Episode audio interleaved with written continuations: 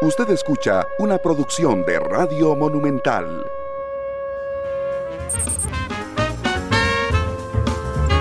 Hola, ¿qué tal? Muy buenas tardes, bienvenidos a Matices. Muchas gracias por acompañarnos hoy viernes, cerrando semana. Eh, y bueno, mmm, cerrando semana, una semana muy noticiosa, la primera semana de la administración Chávez Robles, eh, y bueno, que ha tenido algunas incógnitas respecto a algunas decisiones que se anunciaron el domingo pasado.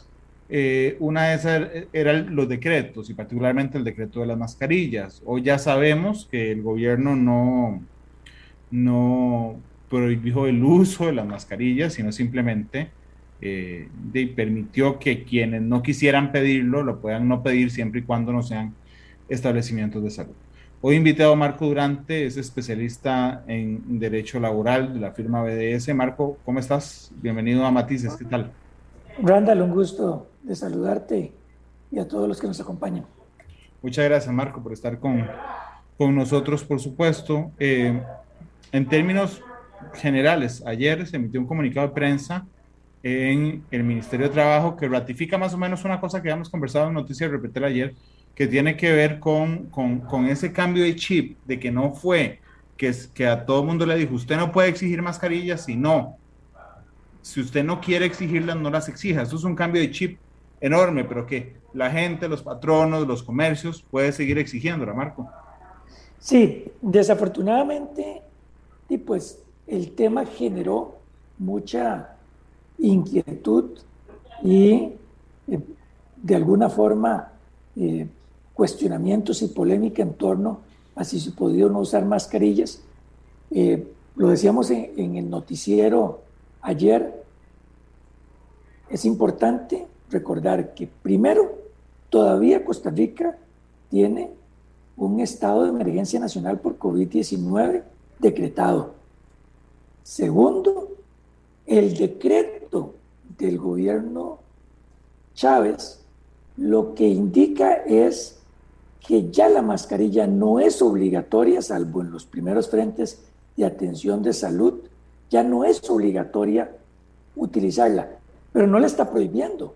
Entonces, la gran pregunta que muchos patrones se hicieron y que ayer en la tarde el Ministerio de Trabajo bien lo aclaró en un comunicado de prensa, es que si el patrono puede, a través de su poder de dirección y a, eh, formal pero independiente. A través de su poder de dirección, pero además responsable del cuidado de la salud y la seguridad ocupacional de sus trabajadores, dictar medidas encaminadas a proteger la condición de dichos trabajadores en los centros de trabajo. Y entonces, a partir de esa regla general amparada principalmente en dos artículos del Código de Trabajo, lo decíamos ayer, el 71H del Código de Trabajo y el 282 de la misma norma, entonces se permite que el patrono diga, sí es obligatorio el uso de mascarillas en este centro de trabajo y bajo estas condiciones. Por supuesto, como cualquier otra directriz u orden que emane el patrono, tiene que exigir, tiene que existir una razonabilidad y objetividad detrás de la decisión. Pero en este caso, el simple hecho de estar todavía en un estado de emergencia nacional era suficiente como para pensar que sí se podía hacer. Entonces, Randall, yo creo que como conclusión, hoy los patronos tienen la posibilidad de decidir si en sus centros de trabajo exigen o no a sus trabajadores y bajo qué condiciones esas mascarillas. Pareciera, por lo que hemos podido observar, que la gran mayoría de patronos están inclinando a continuar utilizando las mascarillas bajo la mayoría de las situaciones y precisamente por el temor a la quinta ola de la pandemia COVID-19 que se ha hablado, Rato. Marco, ¿qué, ¿qué, argumentos y cuál, o, o si tiene que, o sea, un patrono tiene que esgrimir argumentos, darle argumentos a sus trabajadores de por qué exige el uso de la mascarilla y eh, cuáles pueden ser esos argumentos, Marco. Bueno, hay, varios, ¿verdad? Primero dijimos, Randall, que el patrono es el obligado a cuidar y preservar la salud y la seguridad de sus trabajadores. Por supuesto que un contagio dentro del centro de trabajo que pueda repetirse y que pueda generarse hasta a un nivel masivo, afectará a la producción, afectará a la salud de los trabajadores, pone en riesgo sus vidas. Y esa es una razón suficiente, objetiva, como para pensar que se pueden tomar medidas de, uso de mascarilla encaminadas a esto. Ahora, eh, hay, hay otras. La más importante es ese poder de dirección. Repito, el patrono como parte inherente de sus potestades en el contrato de trabajo es definir cómo es que se tienen que llevar las labores a cabo. Todavía tenemos niveles importantes de contagios diarios y un patrono puede levantar la mano y decir, yo quiero tomar estas decisiones para proteger a mis trabajadores y, proteger la productividad que se debe de dar en este centro de trabajo. puede cuando un, digamos, puede un trabajador apelar formalmente, no sé, esa decisión, Marco? Muy bien. Más bien antes de esa pregunta, lo que deberíamos de preguntarnos es, bueno, ¿y qué pasa si un trabajador se niega a cumplir con la orden del patrón, Randall? ¿Verdad? Sí. Es decir, ¿qué pasa si un trabajador dice, y no, qué pena, yo no le voy a hacer caso a usted, patrono, porque el gobierno de la República aprobó este decreto que dice que ya no es obligatorio el uso de la mascarilla. Bueno, el Código de Trabajo establece en el mismo artículo 71 pasado y de la mano con el artículo 81 la posibilidad de la sanción progresiva cuando el trabajador se niega de forma reiterada e injustificada a cumplir con las órdenes que emanan del patrono o de sus representantes. Y esto podría llevar, lo dijo el mismo Ministerio de Trabajo en su comunicado, a sanciones que pueden ir desde una amonestación hasta el despido sin responsabilidad patronal. Entonces, bueno, un, trabajador podría apelar esto.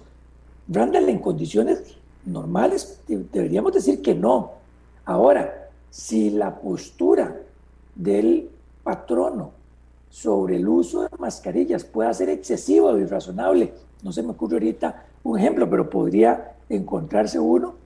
Pues por supuesto que eso sí se podría eventualmente eh, apelar o se podría impugnar, pero por regla general, a mí me parece que hoy los patronos pueden decidir con respecto a sus trabajadores si durante las jornadas y los tiempos de trabajo se debe o no portar las mascarillas hasta tanto, me parece a mí, tengamos un estado de emergencia nacional sobre COVID.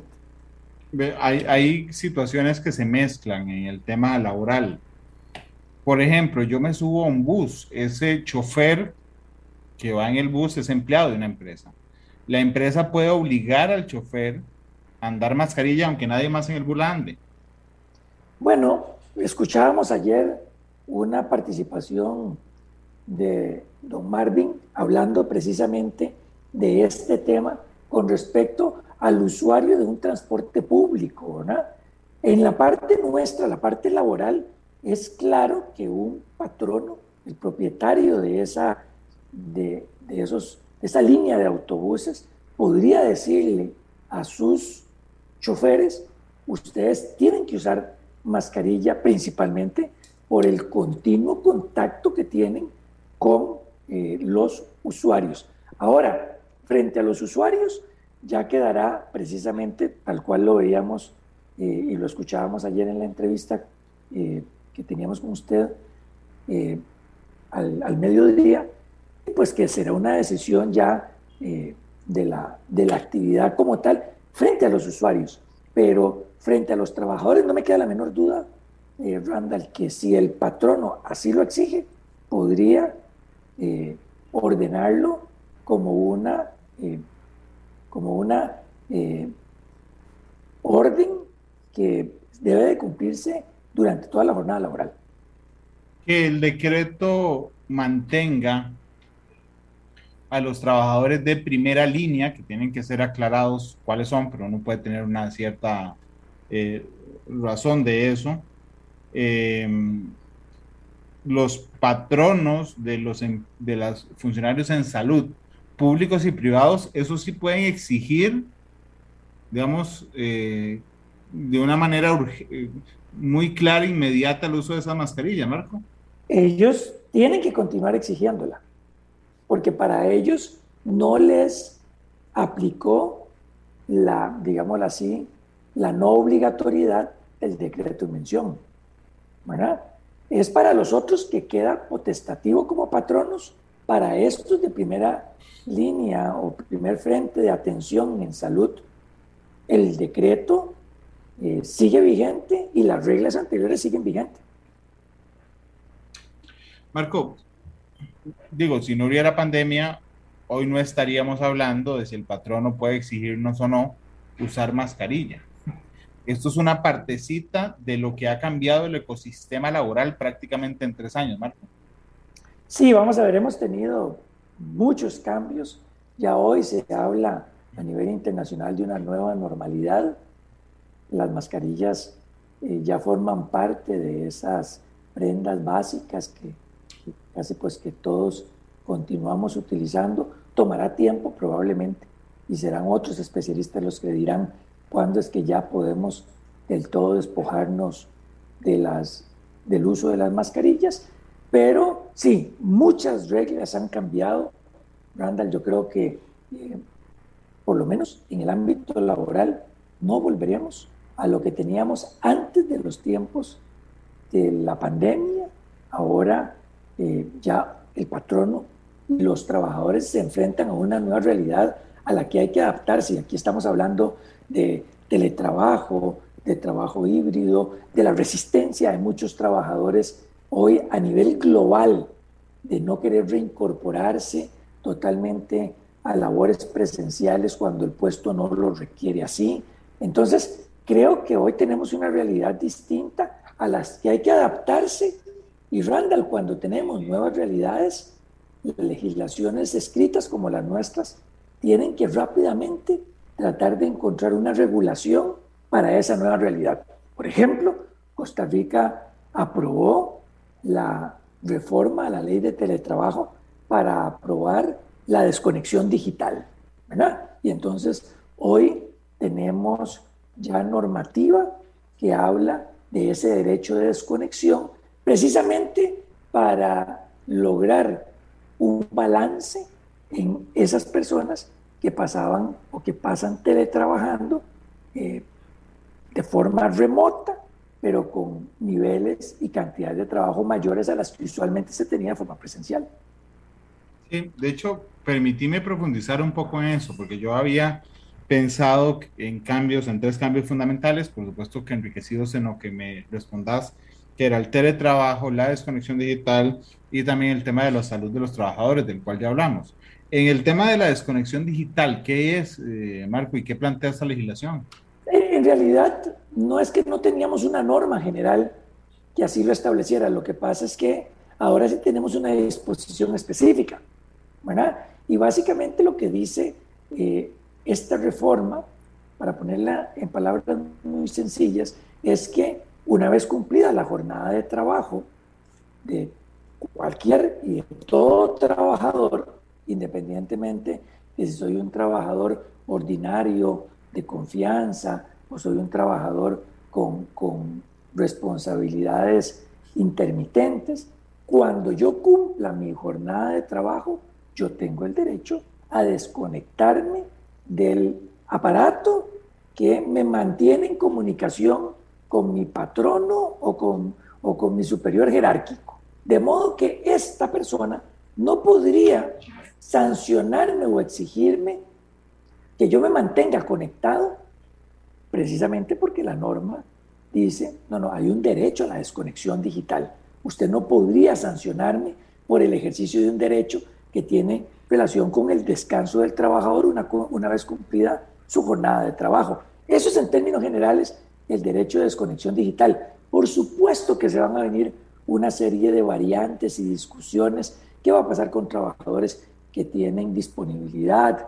¿Qué va a pasar con trabajadores que son de confianza o trabajadores que dirigen una organización y cómo es que la norma de alguna manera va a ser más rígida para un cierto tipo de trabajador y un poco más flexible para otras. Pero bueno, esa es la realidad laboral que tenemos y yo creo que los legisladores eh, pasados aceptaron cuando crearon una norma que garantizara ese derecho del trabajador de no sentir temor porque me desconecto de mi trabajo para descansar.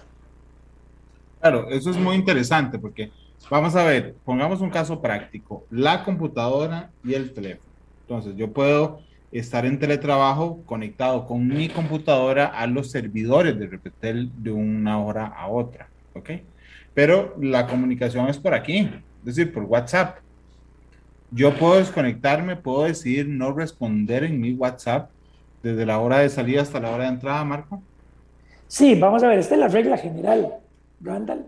Nosotros esperaríamos que los patronos inmediatamente estén aprobando regulaciones internas, políticas internas, para garantizarle este derecho a sus colaboradores del, del descanso digital, ¿verdad? esa desconexión. Pero no solamente es una desconexión de la terminal de computadora, Randall, como lo dijiste ahora. No, no, es también una desconexión de cualquier tipo de aparato tecnológico que mantenga eh, una labor permanente con el centro de trabajo. Ahora, ¿eso significa que del todo no me pueden contactar? No, esa es la regla general. Por supuesto que habrá excepciones. Recordemos que Costa Rica tiene regulada la famosa jornada emergente. Hay situaciones excepcionales. Hay situaciones que ameritan que uno fuera de la jornada de trabajo incluso vaya y atienda labores que resultan necesarias e impostergables para la empresa y que ni siquiera me dan derecho a cobrar jornada extraordinaria. Entonces, claro, toda regla admite excepciones y en ese sentido yo creo, Randall, que probablemente pronto veremos jurisprudencia y veremos eh, criterios del Ministerio de Trabajo que avalarán situaciones excepcionales a esa regla general de que yo sí, al final de mi jornada, me puedo desconectar de todos los aparatos que mantengan una conexión directa con mi centro de trabajo. Marco, ¿qué pasa según la jurisprudencia que tenemos hasta el momento o la legislación? Porque esto, digamos, no, ha sido puesto en práctica. Por ejemplo, ¿qué pasa con las órdenes o disposiciones que yo recibo en, el tiempo en que estoy descansando? Sí, esto, esto es toda una discusión, Randall, porque eh, se supone que ya para ciertos niveles de trabajadores, pues se elabora por objetivos y no tanto por jornadas de trabajo, horarios de trabajo. Lo cierto es de que todos cumplen un momento de ingreso y un momento de salida. Y yo no debería de exigirle al trabajador, más como una norma expresa como estas, que cumpla con labores cuando está en el ejercicio de un derecho, que es el de desconexión digital. ¿verdad? Entonces, creo que la primera jurisprudencia que vamos a encontrar, entendiendo esto como los primeros criterios reiterados de nuestra sala segunda o las primeras sentencias que vamos a encontrar de nuestros juzgados y tribunales laborales van a ir en esa línea, ¿verdad? De que un patrono no podría ejercer válidamente el poder disciplinario contra un trabajador que esté en el ejercicio de su derecho de desconexión digital.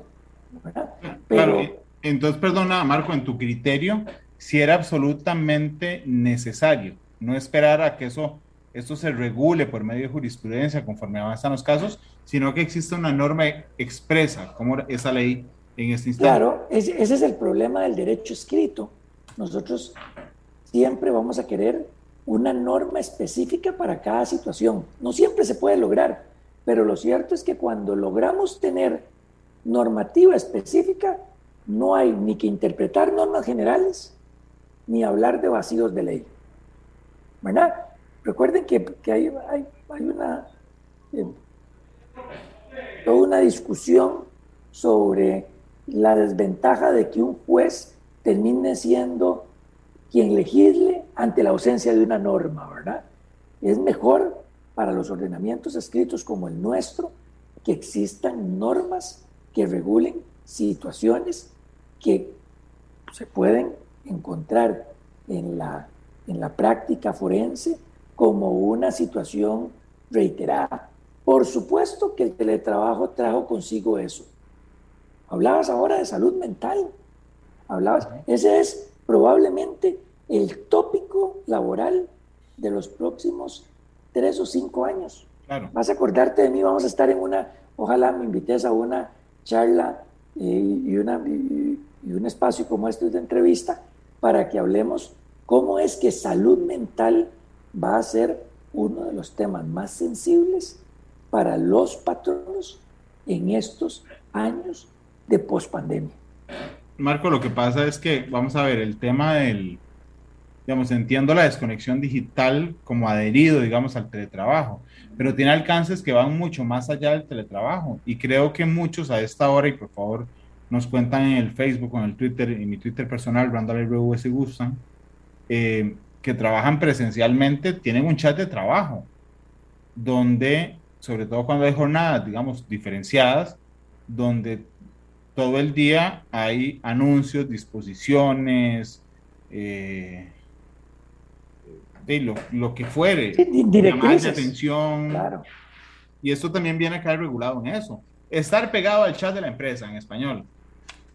Sí, a mí me parece, Randall, que las empresas tienen que comenzar a tomar disposiciones a la mayor brevedad posible para regular esas situaciones de abuso, esas prácticas constantes donde los trabajadores se les mantiene permanentemente conectados fuera de sus horas de trabajo, realizando labores que podrían perfectamente organizarse para el día siguiente o organizarse dentro de la jornada de trabajo.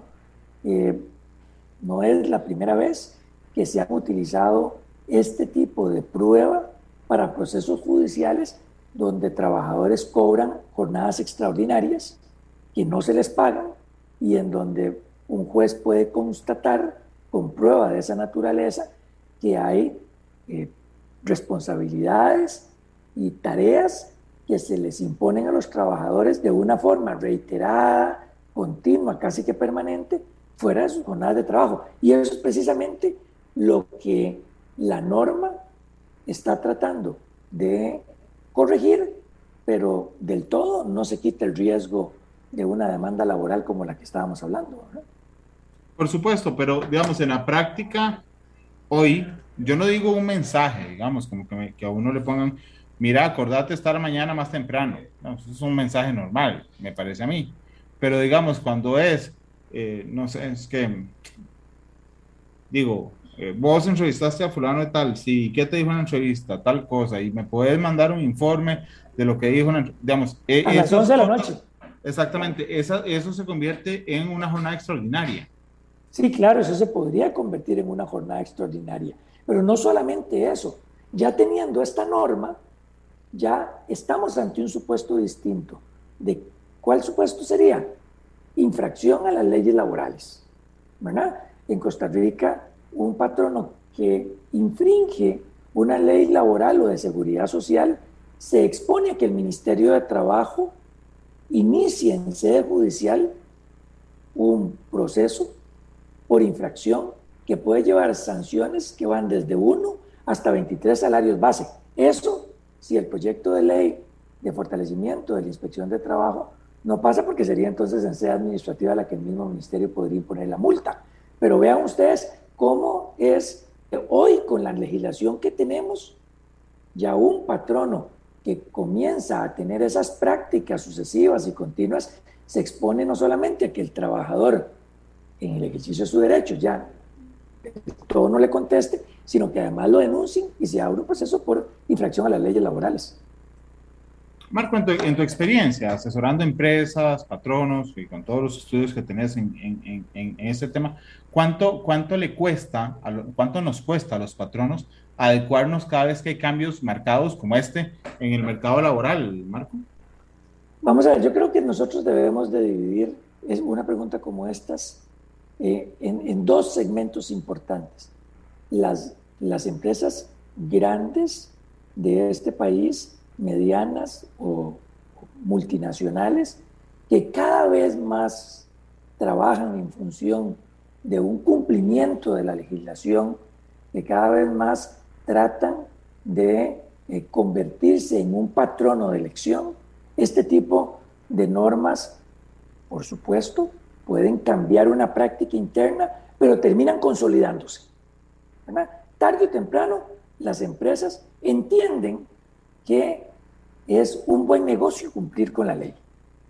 Pero del otro lado, podemos tener esas pequeñas empresas o estas empresas eh, informales que el, el, cumplimiento de la legislación laboral no es desafortunadamente uno de sus, eh, de sus primeras, eh, de sus, digámoslo así, de sus primeros nortes a cumplir, ¿verdad? Claro, o de sus prioridades. De sus prioridades, gracias.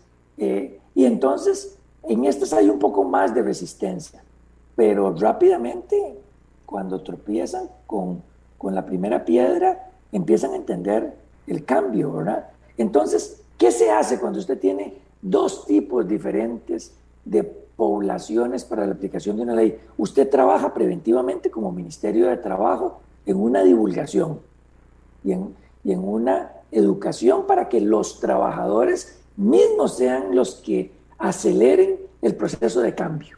Bueno, entre más usted tenga informados a los trabajadores de, sus derechos, mejor usted va a lograr una, eh, no, solamente eh, un cumplimiento, sino una extensión del conocimiento de la norma. Y yo creo que por ahí es por donde nosotros siempre hemos dicho, por ahí es por donde debe ir el Ministerio de Trabajo. Planes de eh, impulsar el conocimiento, impulsar la difusión de esta nueva norma para saber cuáles son mis derechos. Entonces creo que por ahí, Randall, es por donde se puede dar. Yo creo que esta va a ser una norma que al principio va a costar cambiar, pero pronto nos vamos a ajustar. Y esto usted lo ve en otros países. Ya aquí en Costa Rica también incluso es común verlo, que ya muchos trabajadores andan con dos teléfonos celulares. Ahí tienes un ejemplo. Ando con el teléfono de la empresa y con mi teléfono personal. Cualquier cosa que usted quiera ver conmigo de trabajo, usted lo ve con el teléfono de empresa. Y ese lo apago al final de mi jornada laboral. Y el teléfono mío personal eh, dejémoslo para mi vida privada. Esta es, por ejemplo, una buena práctica a seguir en aquellos casos de posiciones y trabajos que puedan tener esa facilidad. pero también, Marco, digamos, esto lleva, ahora que hablas de lo de los teléfonos, porque había una costumbre también, por ejemplo, de comunicarse al teléfono de el empleado y tal vez yo sea muy rajatabla con eso, pero es que es el teléfono del empleado, los datos del empleado, la línea que paga el empleado y el día que se lo cortan porque no tiene para pagar, lo regañan porque no se puede comunicar con él. Eh, eh, eh, entramos en un limbo complejo durante algunos años, ¿verdad? Claro, pero, pero bueno, yo creo que sobre esto ya ha habido bastante información que proviene del Ministerio de Trabajo, resoluciones de nuestros juzgados, en el sentido de que cuando yo patrono tengo que requerir del trabajador cierto tipo de trabajo a través de ciertos instrumentos, yo tengo que proveérselos. Es decir, yo no le puedo exigir a un trabajador, deme su teléfono personal, yo voy a revisarlo para verificar si usted está instalando o no eh, este programa que yo lo necesito para poder eh, fiscalizar las labores que usted está cumpliendo. Sí, realmente muy interesante. Eh, porque además la posesión de un teléfono celular, yo también soy muy baja tabla con el tema de la privacidad, te da un montón de oportunidades. por ejemplo, monitorear la ubicación del personal, ¿verdad? Eh, que bueno, en buena hora se ha venido a, construir, digamos, la jurisprudencia en, estos casos. Eh, Marco, permíteme hacer una pausa comercial. Vamos a tener una más en matices, nada más. Solo vamos a tener una en matices y regresamos con Marco durante. Hablemos de teletrabajo al regresar de la pausa. Estamos en, en matices, ya volvemos.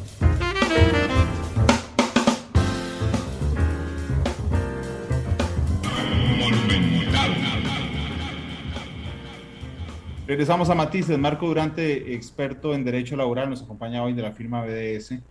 Eh, Marco, quisiera que habláramos de teletrabajo, porque yo recuerdo, lo habíamos hablado vos y yo muchas veces en Matices, cómo había mucha resistencia para implementarlo. Era prácticamente imposible en empresas privadas y públicas. Se vino la pandemia y en dos meses estaba todo el mundo teletrabajando, es decir, sí se podía. Okay. Y uno de los argumentos de quienes se resistían a establecer el teletrabajo es que no estaba lo suficientemente regulado. Quiero, en retrospectiva, no estaba suficientemente regulado y tuvimos que correr a regularlo en... Em, en 2019. En la pandemia. En septiembre de 2019, sí. Ok, esa es una. Otra. O a veces hay algunos cambios que hay que hacerlos y empezar a regularlos conforme ocurran. Marco, ¿cómo lo ves en retrospectiva? Yo creo que Costa Rica había tardado muchos años en regular la figura del teletrabajo para el sector privado.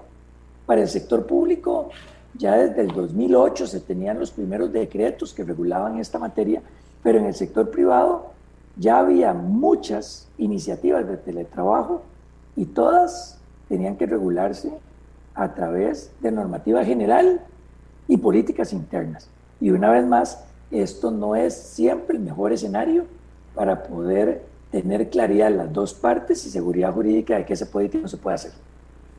El, en septiembre de 2019 se aprueba la ley de teletrabajo, diciembre de 2019 se aprueba el reglamento y Costa Rica en marzo está decretando estado de emergencia eh, por COVID-19 y apenas estábamos estrenando la ley. Yo en retrospectiva te puedo decir que eh, los patronos, muchos de ellos que dudaban de las ventajas del teletrabajo, no tuvieron otra opción más que implementarla. Si querían continuar sus operaciones, tenían que implementarla. Por supuesto, como lo dijiste ahora, a muchos les tocó difícil. Eh, este uso del teletrabajo porque no tenían políticas internas, nunca habían hecho un plan piloto para poder determinar cuáles puestos eran teletrabajables, cuáles personas eran, eran aptas para el teletrabajo, no cualquier persona es apta para el teletrabajo, qué condiciones debían de cumplir los lugares donde el trabajador iba a teletrabajar es decir, no habían hecho la tarea, ese due diligence que uno esperaría que se haga cuando voy a implementar una política interna y en retrospectiva a algunos patronos sí les agarró tarde, pero tuvieron que hacerlo. Después de dos años, ¿cuál ha sido la experiencia? Vengo la semana pasada de un congreso internacional de la firma a la que pertenecemos y todos, Europa, Estados Unidos, Asia, Sudamérica, todos traían el mismo tema. Hay una resistencia generalizada de los trabajadores a regresar tiempo completo a labores presenciales cuando todavía se puede teletrabajar. Y entonces, lo primero que nos preguntan a nosotros, bueno, ¿y qué dice Costa Rica? Y nosotros lo primero que le decimos es, en Costa Rica existe una obligación de reversibilidad. Es decir, el patrón no puede obligarte a regresar del teletrabajo si así lo dispone. El problema es que de la mano con esa disposición se puede venir una pérdida competitiva importante. Más si mi competidor en algunos, en, algunas industrias, la retención y atracción de talento es, es un tema muy complejo, más si mi competidor da otras condiciones más flexibles de las que yo estoy dando. Pero, Randall, esto era el tema de conversación de los países europeos, en Estados Unidos, cómo se implementaban estrategias para convencer a los trabajadores que regresaran a un 100% a labores presenciales. Claro, bueno, pero, ve qué curioso es cómo desarrollar estrategias que no vengan de la obligatoriedad. Claro, es que, y ahí es donde empiezan las discusiones, y de verdad que pasamos tres días allá eh, en un análisis interesantísimo, porque lo primero que se tiene que analizar es, bueno, pero ¿a qué los estoy regresando yo? Porque si usted lo que me dice es que yo le voy a decir a una persona que cruce del este al oeste de la ciudad de aquí de San José, en horas pico en la mañana y en horas pico en la tarde de regreso, para que toda su jornada de trabajo sea por videoconferencias que podría tener desde su casa, de verdad que me cuesta pensar que ahí no va a haber de parte del trabajador un desánimo por esa decisión y esa orden proveniente del patrono de, regresar a labores presenciales. Ahora, si yo tengo como patrono la, eh, la ingeniosa idea de comenzar a buscar otra vez espacios donde los trabajadores puedan volver a compenetrarse, donde los trabajadores puedan lograr esa sinergia que en muchas ocasiones representa una mayor productividad, pues entonces a mí me toca desarrollarlos. Por eso es que hoy, Randall, probablemente lo que podríamos decir en Costa Rica que más se está dando y que en muchas ocasiones va a quedarse es esa modalidad híbrida, donde algunos días se continuará teletrabajando y otros días usted va a tener que ir presencialmente a los centros de trabajo. Va eso a implicar necesariamente que los patronos de este país tomen regulaciones internas y las comuniquen oportunamente a los trabajadores sobre por qué es que esta modalidad se está imponiendo y qué es lo que yo estoy esperando de usted mientras está en labores remotas y mientras está en labores presenciales. Marco, yo patrono, ¿puedo obligar a un trabajador a hacer teletrabajo? Sí, claro. Vamos a ver. Si yo no te contraté como, eh, bueno, esto es importante, es una, es una buena pregunta. Vamos a ver, va de nuevo. Si yo, trabajador, fui contratado presencialmente y yo como patrono no tengo ninguna posibilidad de mantenerte en el centro de trabajo, porque eh, Dios quiera que no, pero volvimos a niveles altos de pandemia, hay cierres de las labores. Yo de buena fe como patrono tengo que decirte, mira, te tienes que ir de vuelta a teletrabajo.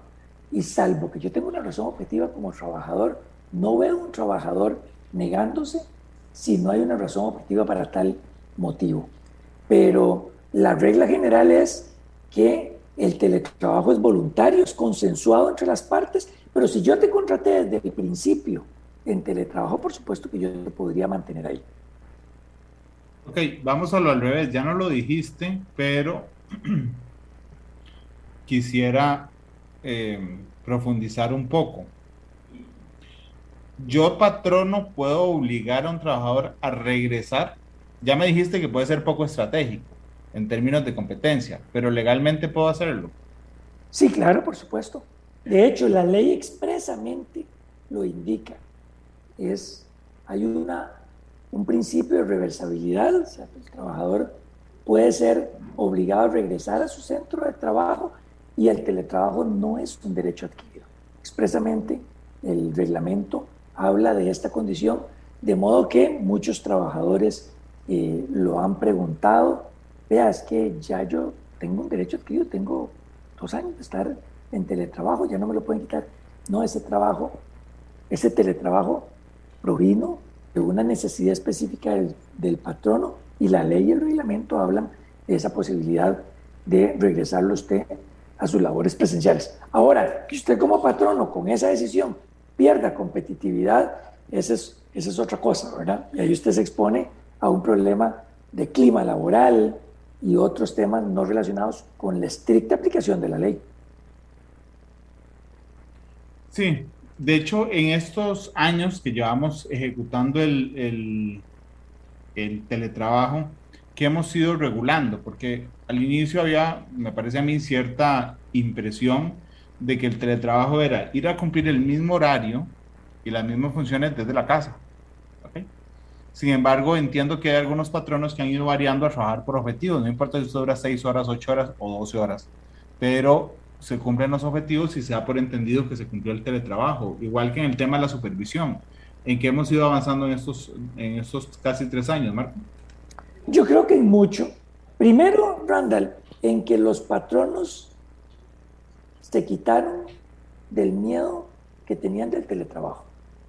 Yo creo que esta falta de eh, experiencia en el país de forma generalizada en el sector privado del, del modelo de teletrabajo se eliminó cuando muchos patronos vieron dos cosas. Uno, que la productividad podía ser similar y dos, que los ahorros en costos de operación eran menores. Y entonces muchos patronos lograron una disciplina financiera importante en esta época de pandemia, mantuvieron algunos niveles de producción eh, que permitió mantener trabajadores en teletrabajo y bueno, esto dio pie a que hoy, por ejemplo, muchos clientes nuestros dicen queremos seguir con el modelo de teletrabajo. Es más, eh, lo que queremos es implementarlo ya de una forma permanente. Y por eso es que muchos de ellos se han eh, enrumbado hacia una modalidad híbrida. Todo en esto creo que eh, recae en un punto primordial y lo dijiste ahora. ¿Cuáles son mis métricas de evaluación del desempeño, de cumplimiento de metas, de KPIs que podemos tener incluso con trabajadores remotos? Entonces, creo que el uso de la tecnología ha sido fundamental. y creo que estos, estas videoconferencias, estos, estos software que han permitido de alguna manera mantener a la gente eh, aislada físicamente, pero cercana desde el punto de vista virtual, creo que han justificado en muchas ocasiones continuar con este modelo eh, como una forma de trabajo. Bien. perdón, y en los otros temas que son también algunos temas complejos sobre los que había varias dudas, quién paga el equipo, quién paga el internet, qué porcentaje de internet se paga. Este, tengo que certificar que el trabajador esté durante las ocho horas sentado frente a la computadora. Em, ¿Cómo hemos ido avanzando en eso? Yo creo que, vamos a ver, yo patrono tengo que escoger entre dos modalidades de teletrabajo. Y esto es parte de lo que la doctrina laboral ha hablado del teletrabajo. El teletrabajo conectado o el teletrabajo desconectado. El teletrabajo conectado es aquel en el que el trabajador, como usted bien lo dijo ahora, cumple una jornada de ocho horas diarias frente al monitor, como que si estuviera en el centro de trabajo. Un agente que atiende llamadas telefónicas de clientes. Entonces, de 8 de la mañana a 5 de la tarde, en vez de ir hasta mi oficina, me conecto al, al, servidor de la empresa, me logueo y hago labor de 8 a 5, 15 minutos de café en la mañana, una hora de almuerzo, 15 minutos de café en la tarde, para poner un ejemplo. Bueno, ese teletrabajo conectado todavía se puede mantener, muchos patronos lo mantienen, es válido, es legal. Y la otra modalidad, que es la que ha venido ganando terreno, es el teletrabajo desconectado, en el que ya yo le doy al teletrabajador un margen más amplio de autogestionar sus labores dentro del día de trabajo.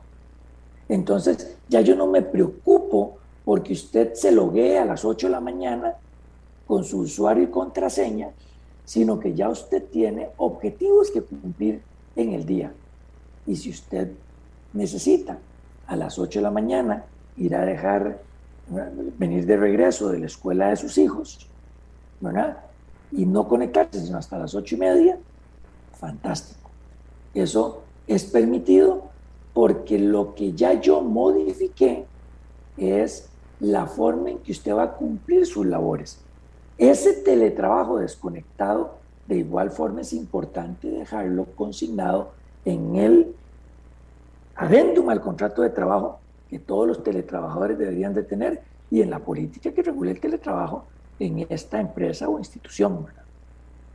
Marco, nos quedan tres minutos. ¿Cuál, ¿Cuál crees vos que es el reto más importante de Costa Rica a nivel de legislación laboral en este momento? Ok, yo creo que que hay dos temas. Ojo con el tema de salud mental, con el síndrome del burnout de trabajadores.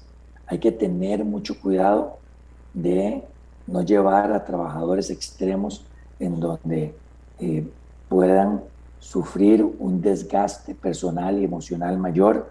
El teletrabajo, hablando ahorita de teletrabajo, el teletrabajo hoy eh, también tiene sus retos, el aislamiento, no poder diferenciar el espacio de vida personal y familiar con el laboral en mi mismo lugar de habitación, en mi domicilio, son retos que el patrono tiene que saber cómo vencer y cómo lograr al trabajador de alguna manera eh, hacerlo, vivir esta, esta nueva normalidad. Eso en cuanto al teletrabajo. Y eso creo que vamos a ver números importantes en los próximos años, desafortunadamente, sobre casos de salud mental que van a afectarnos eh, a los trabajadores por eh, precisamente este proceso de readaptarnos a esta nueva normalidad. Y dos, en cuanto al país, yo creo que eh, por supuesto que eh, todas las miradas están puestas a nivel de gobierno en eh, la ley marco de empleo público para los funcionarios públicos, cómo es que se va a reglamentar y cómo es que va a entrar en funcionamiento esta ley. A nivel del, de, de, todas las relaciones laborales, la ley de jornadas, de flexibilización de las jornadas de trabajo, es clave para tratar de recuperar espacios perdidos eh, con la pandemia y en tercer lugar, se los pongo en ese orden, Randall, creo que el país tiene que seguir buscando formas de reactivación para disminuir la tasa de desempleo y formas de eliminación del trabajo informal.